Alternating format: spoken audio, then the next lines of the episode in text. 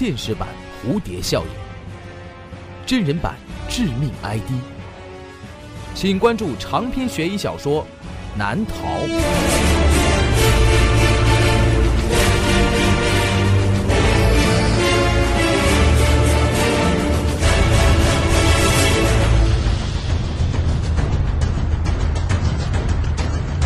当当、京东、淘宝网上书店均有销售。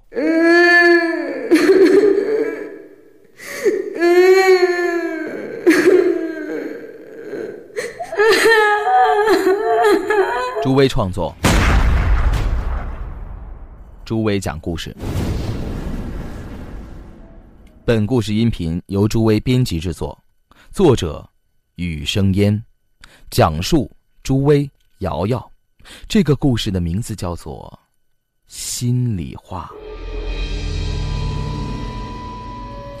周平是一个职业的作家，外加宅男。每天他最盼望的事情就是邮递员把样刊送到他家楼下。除了网络，他几乎与世隔绝。当然，还有他那些烦人的邻居，他就是想屏蔽也屏蔽不了。今天一大早，他就接到了一个陌生的来电。您好，是周平吗？你有一个挂号邮件。一个男子低沉的声音从电话里传了出来。哦，好的，我马上下去。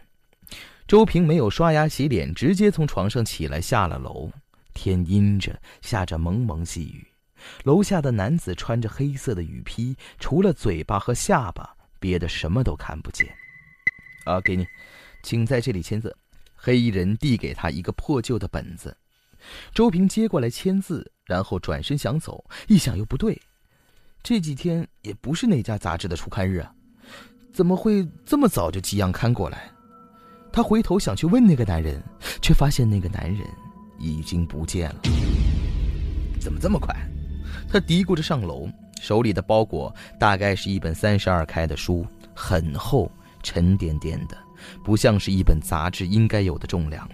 他拆开了那本杂志的包装，书露了出来，封面是纯黑色的，有一张很美丽的嘴巴，一看就知道是来自于一个美丽的女性，但是没有脸，只有一张嘴，就让人有点没有办法感觉到她的美了。周平有些疑惑，他翻开了第一页，心里话，和熟悉的人吵架，和陌生人说心里话。这本杂志的名字取得还真奇怪，估计是送错刊样了吧？难道住在我家附近也有一个职业作家不成？他翻开了第二页，最左上角写着：“某城的刘先生诉说他的心里话。我讨厌死我的老婆了。自从结婚之后，也不工作，也不做家务，我天天做牛做马的伺候她，她竟然还跟我发脾气。要不是他家有钱，我早就跟他离婚了。”然后后面详细的讲述了他为了名利放弃和他共患难的初恋女友，选择了一个家境富裕的女子，但是他不甘心，也过得不快乐，尤其是他的老婆根本不把他当人看，天天跟使唤驴子似的使唤他。这个人真有意思，明明就是自己选择的道路，却到后来恨别人，这种人走到哪儿都不会幸福的。他翻开了下一页。左上角写着：“某城的刘小姐诉说着她的心里话。她说，她出生在一个单亲家庭，她的母亲很爱她。她上大学的时候，母亲嫁给了一个很不错的男人，那个男人很优秀，对她的母亲和她都很好。但是她，却爱上了他的继父。”周平吓了一跳，这女的胆子够大的。不过这些事情说的好像，都是一些真事儿。他又翻了几页，看到这段话，是某城的王先生诉说他的心里话。我家楼顶上住着一个据说是写东西的艺术家，什么玩意儿？天天白天不起床，晚上音乐放那么大声，吵死人。所以我那天晚上准备半夜去他家把电闸拉了，哼，教训教训他。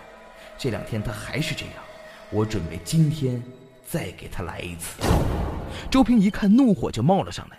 听这口气，明明就是自己家楼下的那个秃子。那俩小眼一看就不像好人。那天晚上，他正在赶一篇第二天要用的稿子，他一拉闸，自己努力了两个多小时的成果，咔嚓就没了，害得他第二天没有按时交稿子。还有那个老王的妻子，比她老公那俩眼还贼，怪不得能成一家子。不过，啊，也许并不是自己的邻居呢。他决定，来自己做一个实验。晚上的时候，他还是把音乐声开得很大，但是他没有码字，而是蹲在楼道里听动静。到了十二点，他听见楼下的门吱呀一声开了。然后一个男人走了出去。过了几秒钟，他家的音乐戛然而止。果然，就是这个王先生。周平的嘴角挑起了一丝笑容。原来这个书本上说的全都是真的。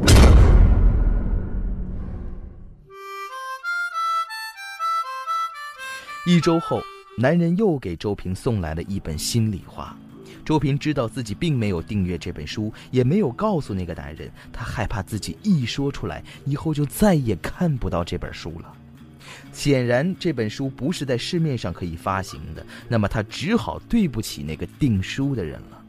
他翻到王先生这次准备把他家的保险丝剪掉，于是他在十二点以前把万能胶涂在了保险丝外面的外壳上。当天凌晨，他听到楼道里一阵叮叮当当的乱响。第二天下楼一看，保险丝外面的外壳换了个新的，而王先生好几天没有出门，只有他老婆进进出出，每次看到周平都恶狠狠地瞪了他一眼。不过周平不屑于跟他一般见识，他瞪他，他就偏要冲着他笑。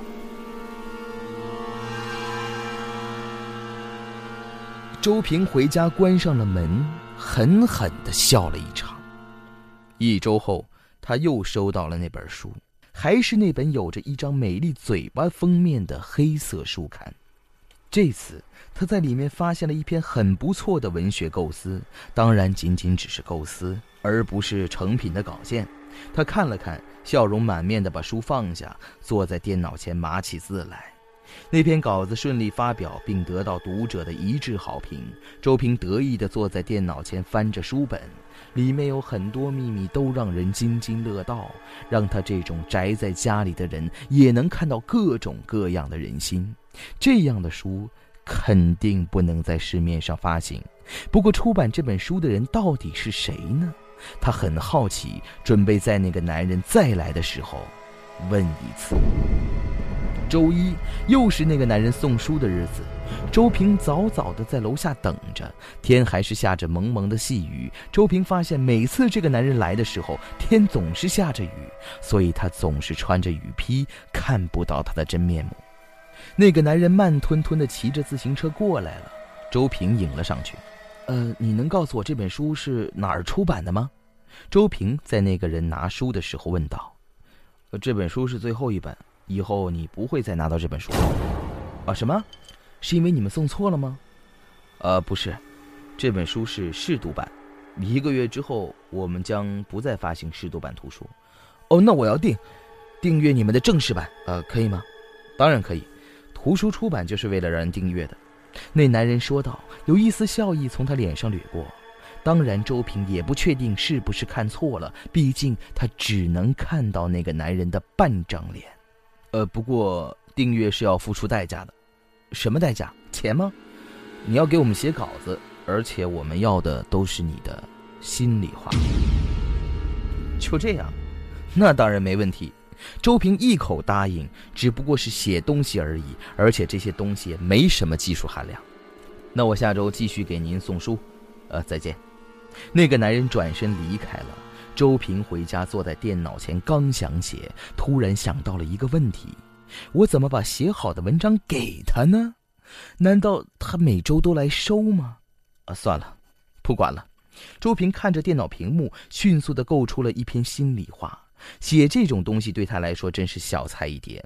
他胡乱编造了一个什么父母双亡，为了生存自己曾经偷过东西的故事。一周后，那个男人来了，但是。并没有带着书。你为什么不给我那本书了？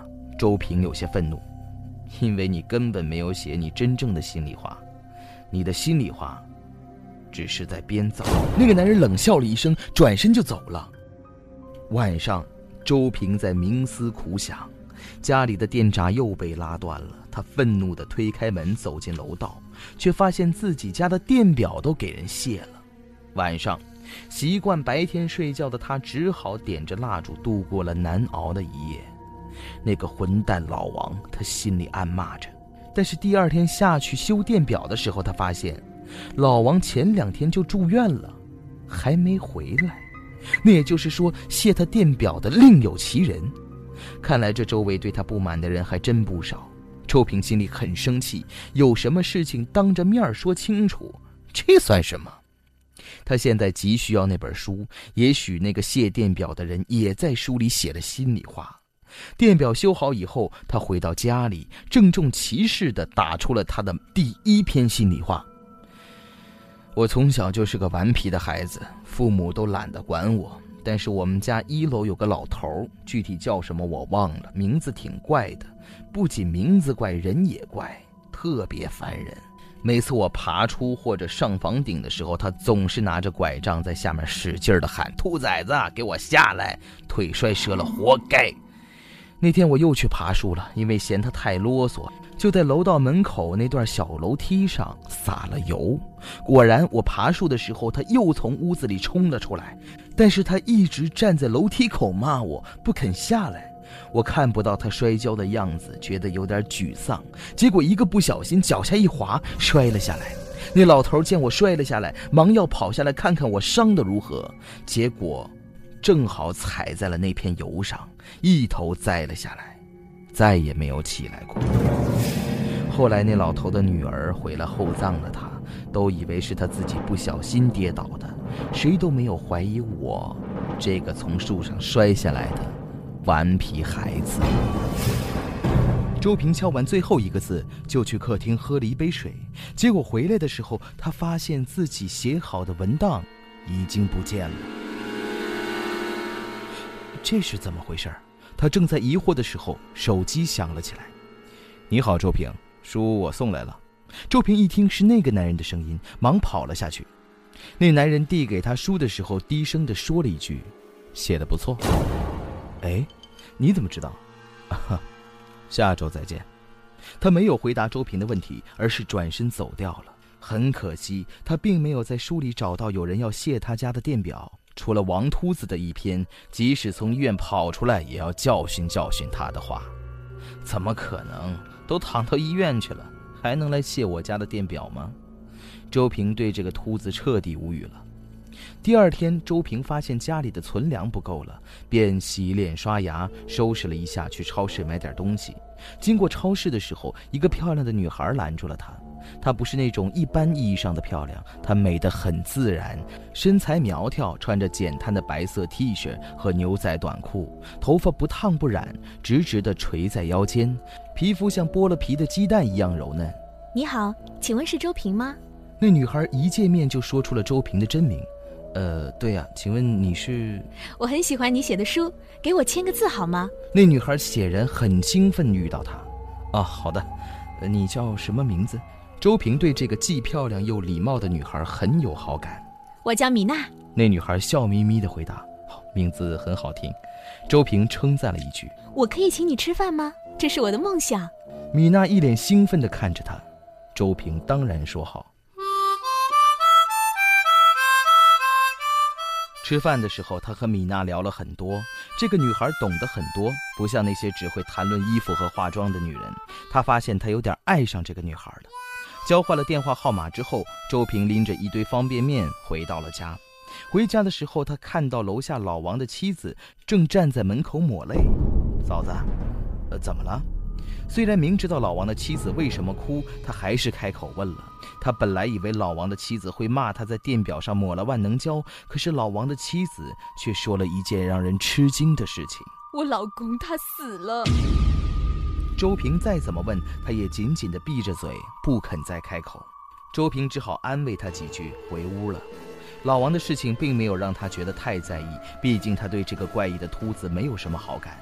他坐在电脑前继续苦思冥想，写什么样的心里话。周一，他收到了又一本心里话，这是拿他小时候暗恋那个女孩的秘密换来的。听说那个女孩现在离婚了，不过又关他什么事？他只知道那些人到底要做什么就好。不过今天有一个新发现。他没有找到卸他电表的人，却翻到了米娜的心里话。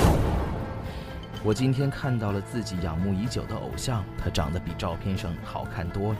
我感觉到自己的心在不停地狂跳。还好，他没有拒绝我的邀请。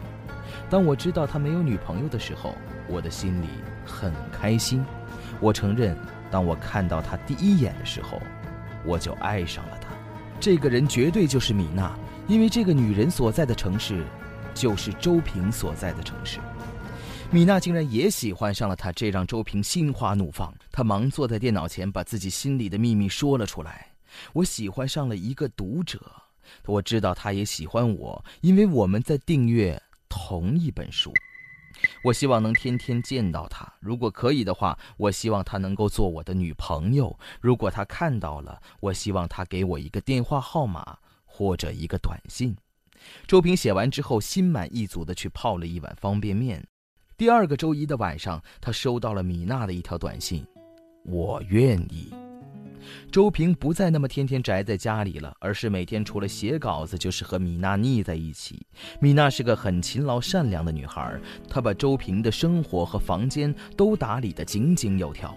周平甚至有的时候在想，干脆向米娜求婚算了，这样的生活。其实也很不错。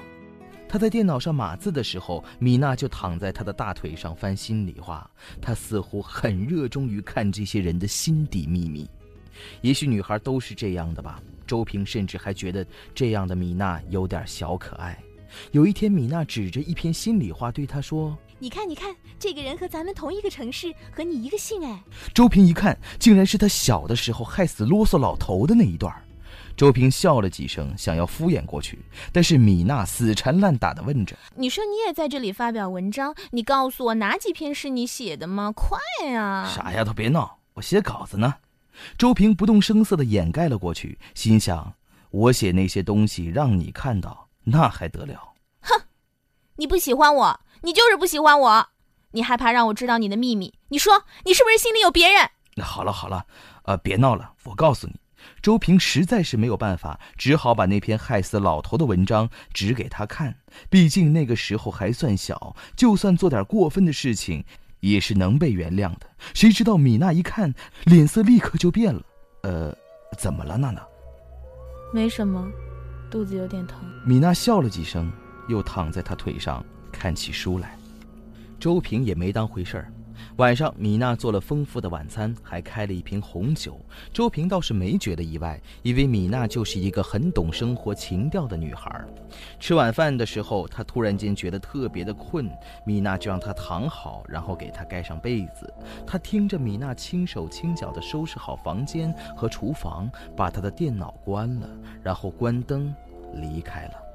他的心里很是温暖，很久没有人这样呵护过自己了。但是第二天，他发现他电脑里所有的文档都被人彻底的删除掉了。从此之后，米娜不知去向。他之后才发现，原来除了一个电话号码，他对米娜一无所知。周一，那个男人照例送书来，周平憔悴的样子也没有引起他的注意。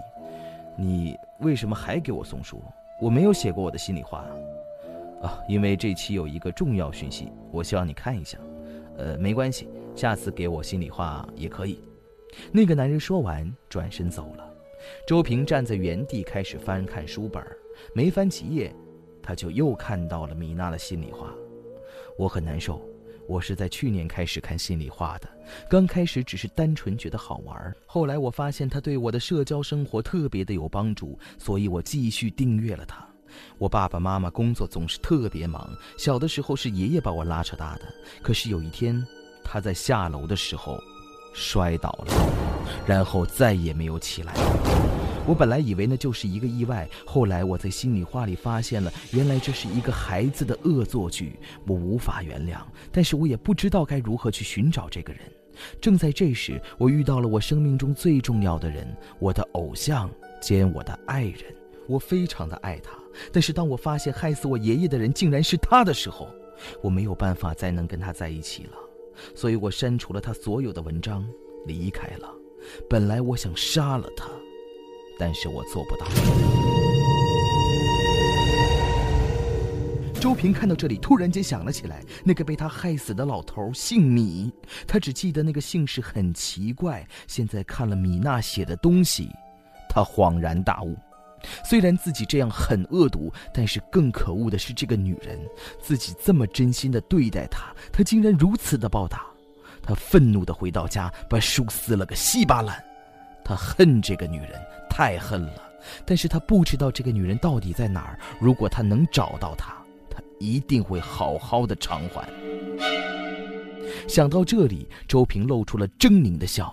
但是过了一会儿，他觉得有一股温热的液体从脸颊上流了下来。米娜伤害了他，不是因为那些文档，而是因为他真的爱这个女孩。他知道他必须继续订阅心里话。如果哪一天他透露了他在哪里，那他一定会去找他。他要去报复他，但是报复完之后，他一定会向他求婚。他回到屋子里苦思冥想，却想不到任何一个称之为秘密的心里话。他最后在电脑上敲打起来：“我爱上了一个女人，但是这个女人狠狠地伤害了我。”如果她再敢主动来找我的话，我准备杀了她，然后我再自杀，因为我这辈子只会爱上一次。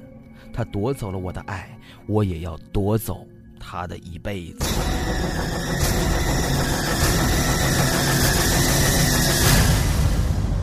周平敲完之后，心里有一丝爽快，但是随即他想起了那个男人写的话，那就是写到这里的。都是真实的，可是这只是一个瞬间的想法而已，应该也算是真实的吧。再说，能有多少人会因为自己的一个想法而去杀人呢？他抱着心里话翻开，正看到一个女人的一句：“我要杀死，害死我丈夫的凶手。”他笑了笑，放下书，刚想要睡觉，却听到手机响了起来。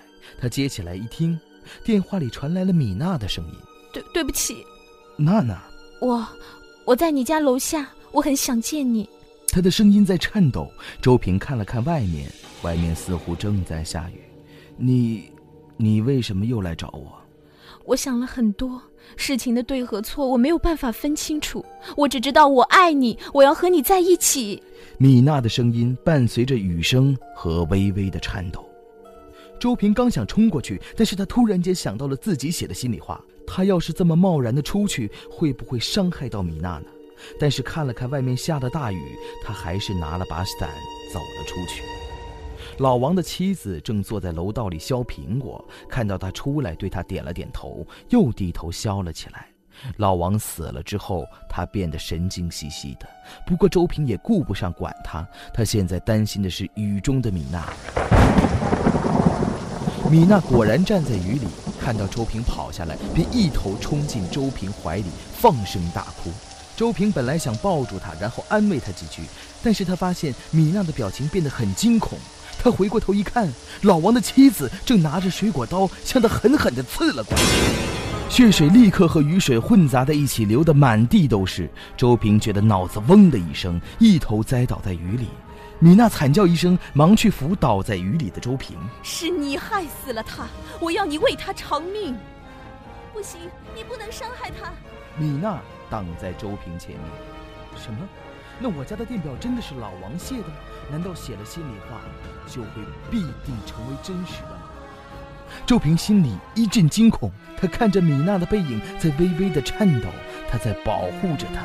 但是他看到自己的手从自己的伤口里拔出了水果刀，向米娜的背后狠狠地刺了过去。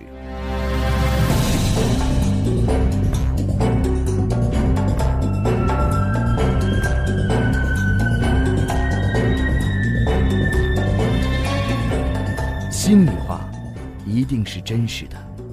周平脑海里最后闪过的，是那个男人低沉的声音。